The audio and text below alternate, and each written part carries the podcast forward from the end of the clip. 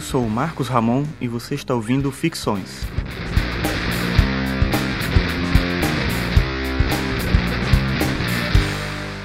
Hoje eu vou falar sobre angústia.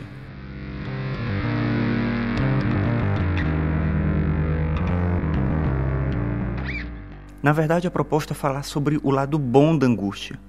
Claro que a princípio a gente pode pensar é, que a angústia não tem um lado positivo, mas dentro da reflexão filosófica, o que se apresenta é justamente a angústia como uma possibilidade de reflexão sobre a própria vida.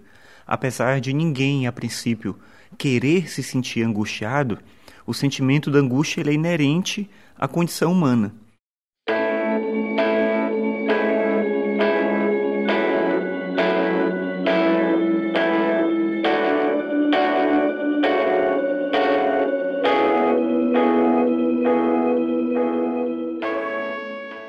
Primeiros filósofos que insere a discussão nesse nível é o filósofo dinamarquês Kierkegaard. Ele discute a questão da angústia como um elemento existencial. Então, a angústia ela se insere como uma possibilidade. E aí é justamente nisso que a angústia difere do medo. Quando a gente sente medo, a gente sente medo de alguma coisa específica. A gente sabe exatamente aquilo que nos dá medo. Se você tem medo do escuro, se você tem medo de altura, se você tem medo de algo que você consegue nomear. A angústia, ela não passa pelo mesmo processo. Na verdade, a angústia, ela tem uma relação com o nada, ela tem uma relação com o vazio. A angústia, então, ela é, é existencial, diferente do medo que a gente pode apontar, que a gente pode localizar e, de certa maneira, a gente pode se prevenir do medo. A angústia, diante da angústia, não tem essa possibilidade de prevenção.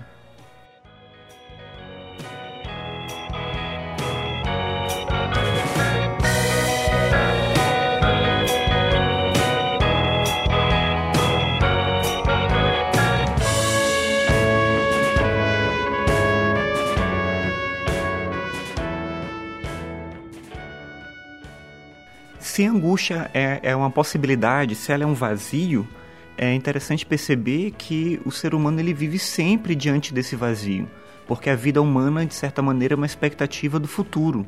Então, é o que eu vou fazer, o que eu vou conseguir realizar, que coisas eu vou, eu vou possuir e como eu vou gerenciar minha vida daqui para frente.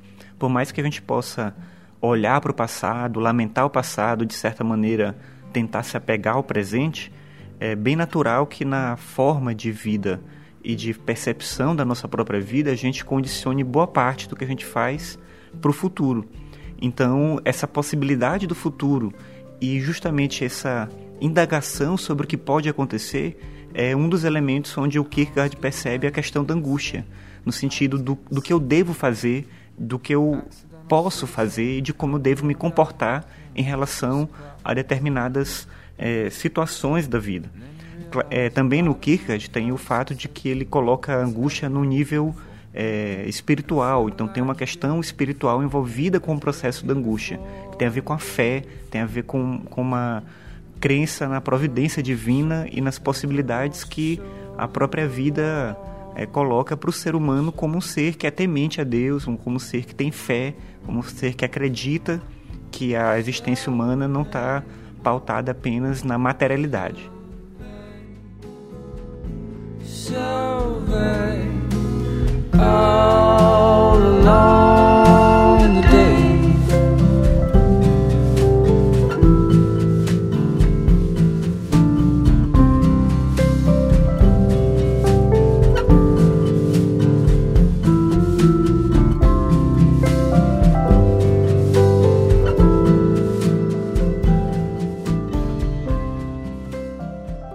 Já para Schopenhauer, a angústia representa um outro elemento, que é justamente o fato de que o ser humano é um ser de desejo. E a impossibilidade de compreender esse desejo, a impossibilidade de realizar plenamente qualquer coisa, faz com que o ser humano seja um ser constantemente angustiado. Por exemplo, se você deseja alguma coisa e consegue aquilo que você deseja, vem uma certa satisfação daquele processo, por ter alcançado aquela meta mas essa satisfação ela é momentânea. E depois que você é, passa um determinado tempo, a, aquilo se torna, transforma em tédio e você passa a ter um novo desejo. Por outro lado, se você não realiza o desejo, você sempre vai ficar na expectativa, ou melhor, sempre vai ficar na, com a sensação de que se tivesse realizado aquele desejo, você seria feliz. Então, essa vida em torno do desejo, seja pela satisfação ou pela negação dele, traz uma sensação de incompletude. Porque se eu não tenho aquilo que eu quero, eu sempre imagino que tendo aquilo eu seria feliz, eu estaria completo. Mas por outro lado, quando eu alcanço aquilo que eu desejo, eu percebo que aquilo não me basta. E aí vem uma certa, um certo vazio de não conseguir compreender o como a nossa vida pode seguir um caminho nesse ritmo. Quer dizer, se conseguindo ou não o que eu quero, o que vem depois é sempre um vazio, é uma incompletude, é uma não compreensão daquilo que se dá em relação à minha própria vida, a angústia é o que sobressai. Porque não dá para entender exatamente aquilo que eu mesmo estou sentindo. Devia ser muito mais simples gerenciar a vida se a gente conseguisse realmente ser racional. E aí entra a, a, interpretação do Schopenhauer sobre o sentido da vida humana e sobre como a vontade ela opera na gente. Quer dizer, a gente é muito mais irracional do que a gente imagina. Na verdade, tem muito mais ímpeto de vida, muito mais vontade de viver envolvido naquilo que a gente faz do que a gente acredita que tem. E por isso o ser humano é um ser angustiado. O animal ele não se angustia, porque ele simplesmente vive cada dia. O ser humano não consegue fazer isso da mesma forma.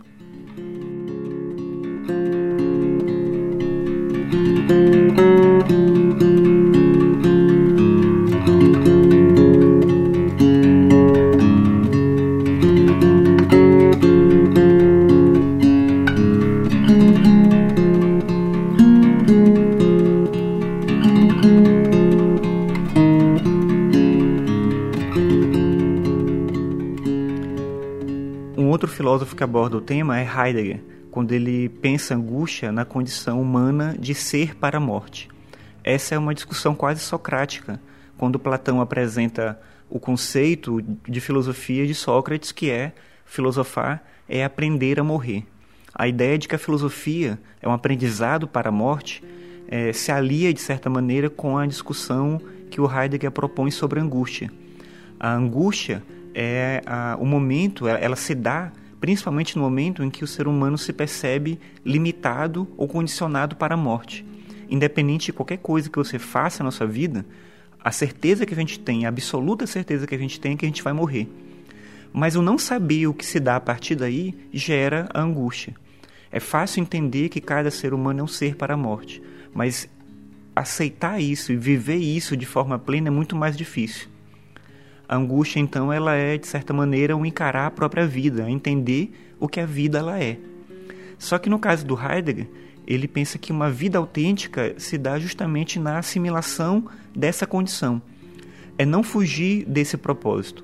Quer dizer, a gente pode fugir do nosso destino, que é a morte, é, sublimando a própria vida em outras coisas, no dinheiro, no consumo, em objetivos é, quaisquer que a gente coloque para a nossa vida mas na verdade é aceitar a condição da vida como ela é, aceitar a incompletude da nossa existência, ou seja, aceitar a angústia, é, é entender que esse é um caminho de ter uma vida mais autêntica, mais verdadeira e, consequentemente, mais humana.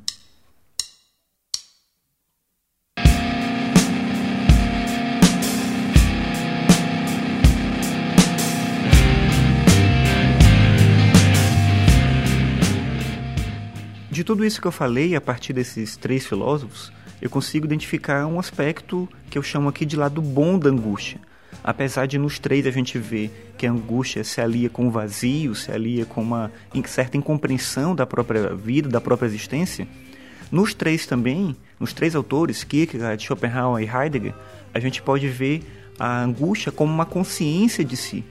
Então, o que separa a gente, o que separa o ser humano dos outros animais, é justamente a possibilidade de uma reflexão que nos permite entender o nosso lugar no mundo, ou no limite que nos permite perceber os paradoxos da própria existência, que nos permite perceber o quão incompletos nós somos e nos permite entender as limitações que nós possuímos.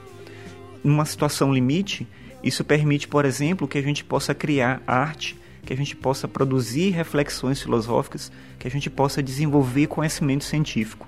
A gente só produz conhecimento A gente só tem capacidade criativa porque a gente tem consciência daquilo que a gente é. Então, é, a angústia, de certa forma, ela nos mobiliza para a criação, ela nos mobiliza para a produção, ela nos mobiliza para uma reflexão que ela é rica em consequências. Como eu falei, tanto no campo da arte, da filosofia, da ciência e numa situação mais cotidiana, no sentido de uma reflexão que me permite entender melhor o que eu sou, me permite entender melhor o que eu posso fazer, e isso vai me trazer uma vida mais tranquila, vai me trazer uma vida mais serena e mais ética, mais justa. Então, a angústia é a possibilidade que o ser humano tem de ser essencialmente mais humano e não simplesmente um animal que vive um dia depois do outro aceitando tudo que vem.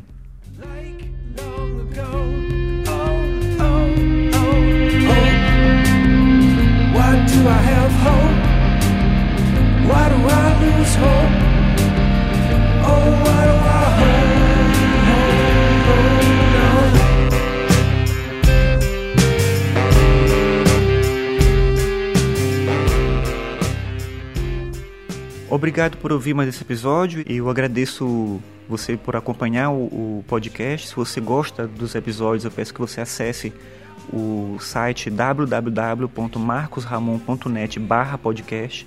Lá tem todos os episódios, você pode acessar. Tem o link também para o meu blog, para você poder ver os textos que eu escrevo sobre tecnologia, filosofia, cotidiano. E eu peço que se você gosta do trabalho que eu faço, que você deixe um comentário, no caso do podcast, que você deixe um review no iTunes, classifique o podcast, porque isso ajuda a mais pessoas poderem ter acesso e poderem conhecer esse trabalho. E no próximo episódio, no episódio seguinte, eu vou falar sobre o acaso. Então, quer dizer, o acaso ele faz sentido? Existe um sentido em a gente acreditar que o acaso está presente na nossa vida? Ou será que tudo é destino, tudo está escrito? Então, eu vou tratar disso no próximo episódio. Mais uma vez, obrigado por ouvir e até lá.